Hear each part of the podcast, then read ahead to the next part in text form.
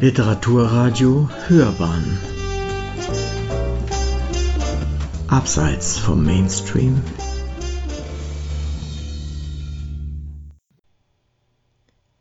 Thomas Götz Die bayerische Stadt vom 19. ins 21. Jahrhundert Ein Essay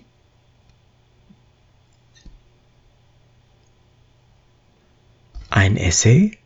Vielleicht ist es eher eine längere, mit erhellenden Fotos garnierte wissenschaftliche Abhandlung, die der Regensburger Historiker Thomas Götz vorgelegt hat.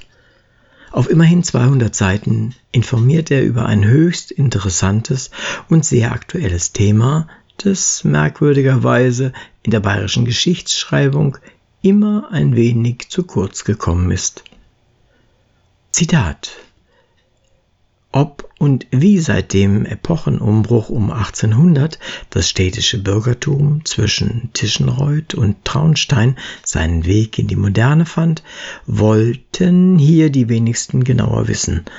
Zitat Ende. Für die Selbst- und Fremdwahrnehmung Bayerns spielen die Berge, Seen und Königsschlösser stets eine größere Rolle als die in den letzten 200 Jahren immer wichtiger gewordenen Städte. Dabei war die Stadt im 19. und 20. Jahrhundert die Herzensheimat vieler Bayern. Auch wenn der Freistaat bis in die 1960er Jahre in einem Kern ein Agrarland geblieben war und sich das Gesicht der Städte durch Kriegszerstörung, Wiederaufbau und Industrialisierung nachhaltig geändert hatte. Das mit der Herzensheimat ist immer noch so auch in der spätestens mit der Jahrtausendwende beginnenden Phase globalisierungsgesteuerter Entgrenzung und von Gewerbegebieten dominierten Erweiterungen so gut wie aller bayerischen Ortschaften. Land und Stadt, beides war und ist Bayern und das seit über zwei Jahrhunderten. Um es gleich zu sagen, das Fazit von Thomas Götz klingt wenig optimistisch. Überall in Mitteleuropa und damit auch in Bayern brauche man einen immer schärferen Zoom, um die denkmalinselartigen Wahrzeichen alter Städte im sie umgebenden Siedlungsbrei zu erkennen. Zitat und wenn man noch so sehr die Einzigartigkeit des Freistaats in Sonntagsreden beschwört, diese Wahrheit ist nüchtern zur Kenntnis zu nehmen. Zitat Ende. Das ist wohl so. Und es ist erlaubt, darüber melancholisch zu werden. Auch dafür liefert dieses Buch fundiertes Wissen und gute Argumente. Götz beginnt mit Joseph Anton von Destouché und seiner Schrift über den Verfall der Städte und Märkte und die Mittel, ihnen wieder aufzuhelfen aus dem Jahr 1803, die das Reformprogramm des Montglat-Ära kommunalpolitisch konkretisiert und zeigt die Folgen dieses Programms am Beispiel von Nürnberg, Augsburg, Nördlingen und München die Revolution von 1848-49, die für die ländliche Bevölkerung viel einschneidend war als für die sich zunehmend im bürgerlichen Lebensformen einrichtende städtische, verlief hier konfliktfreier als in Preußen. Zitat der vergleichsweise zivil ausgleichende Umgangston im täglichen Miteinander wurde von Besuchern wiederholt vermerkt. Zitat Ende. Erst die späten 1860er Jahre stellten in Bayern die Weichen für eine grundlegende Modernisierung. Noch in der Mitte des 19. Jahrhunderts, schreibt Götz, steckte in jedem vorgeblich urbanen Bürgerhaus ein gutes Stück Spätmittelalter. Das änderte sich rasch. Die Knotenpunkte des immer dichter werdenden Eisenbahnnetzes boomten. Nürnberg etwa oder Plattling. Gaswerke, Schlachthöfe und Kanalisationen entstanden, parallel zu neuen Elektrotechnik, Chemie oder Optikfabriken. Nach 1900 sei eine adäquate Grenze überschritten worden. Zitat, hinter der wie überall in Deutschland recht eigentlich die Welt der Gegenwart begann. Zitat Ende. Und auf lange Sicht habe die nun einsetzende Lebensstilrevolution vor keinem Dorf Halt gemacht. Wer die Werte von Lena Christ kennt, weiß, was mit Sog der Stadt gemeint ist. 1910 lebte schon die Hälfte der bayerischen Bevölkerung in Gemeinden mit mehr als 2000 Einwohnern. Und so eine Gemeinde galt seit 1871 offiziell als Stadt. Auch in Bayern gab es eine Klassengesellschaft mit entsprechenden Konflikten. Allerdings, so Götz, Zitat, mehr als anderswo in Deutschland kanalisiert und gezählt. Zitat Ende. Insbesondere der peu à peu einsetzende gemeinnützige Wohnungsbau und eine immer professioneller werdende Stadt- und Raumplanung hätten viel Unmut pazifiziert, betont der Autor, der das damalige Alltagsleben in München, Augsburg und Nürnberg präzise schildert und dabei die vergleichsweise mildere politische Kultur im Umgang miteinander herausstellte die war in den Jahren nach Ende des Ersten Weltkriegs nicht mehr ganz so mild, und es wurde nicht leichter, eine zukunftsweisende Mischung aus Tradition und Moderne politisch umzusetzen.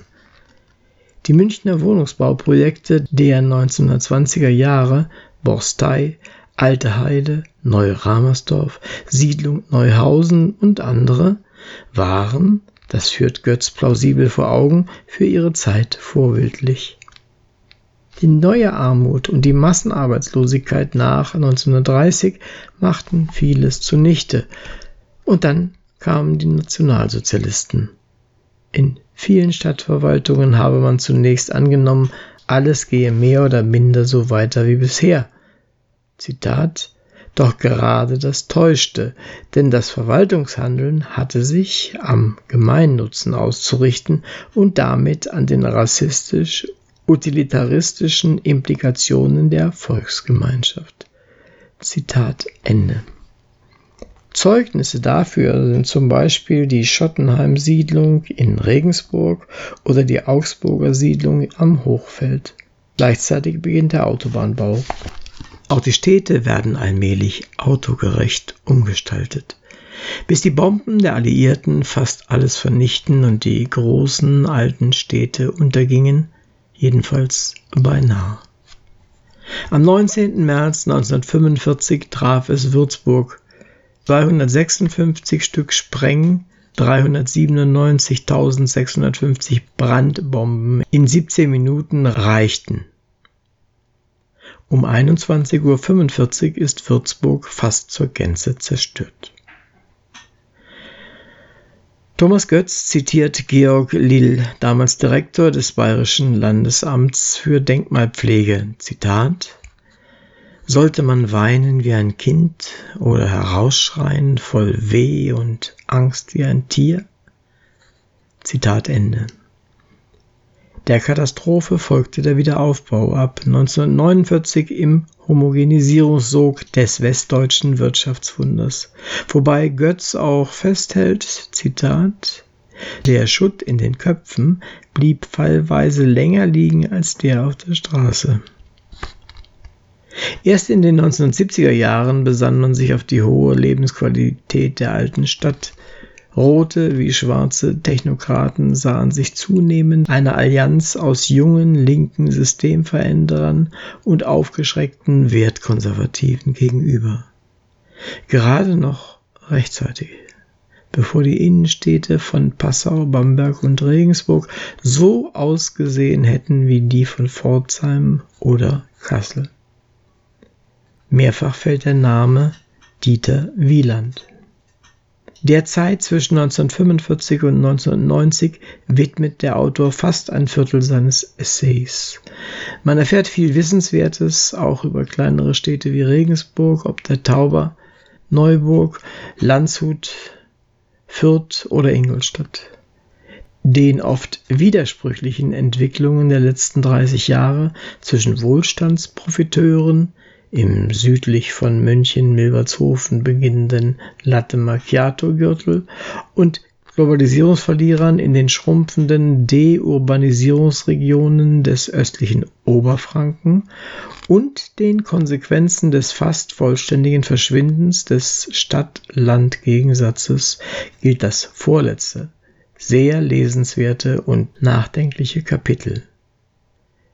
Sicher, man braucht schon einige Vorkenntnisse und zudem eine gewisse Vertrautheit mit der Terminologie moderner Soziologie und avancierter Sozial- und Wirtschaftsgeschichte, um Thomas Götz immer und überall folgen zu können.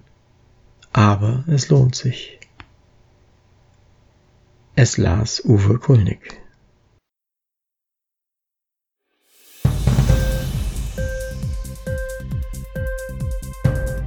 Die Sendung gefallen? Literatur pur, ja, das sind wir. Natürlich auch als Podcast. Hier kannst du unsere Podcasts hören.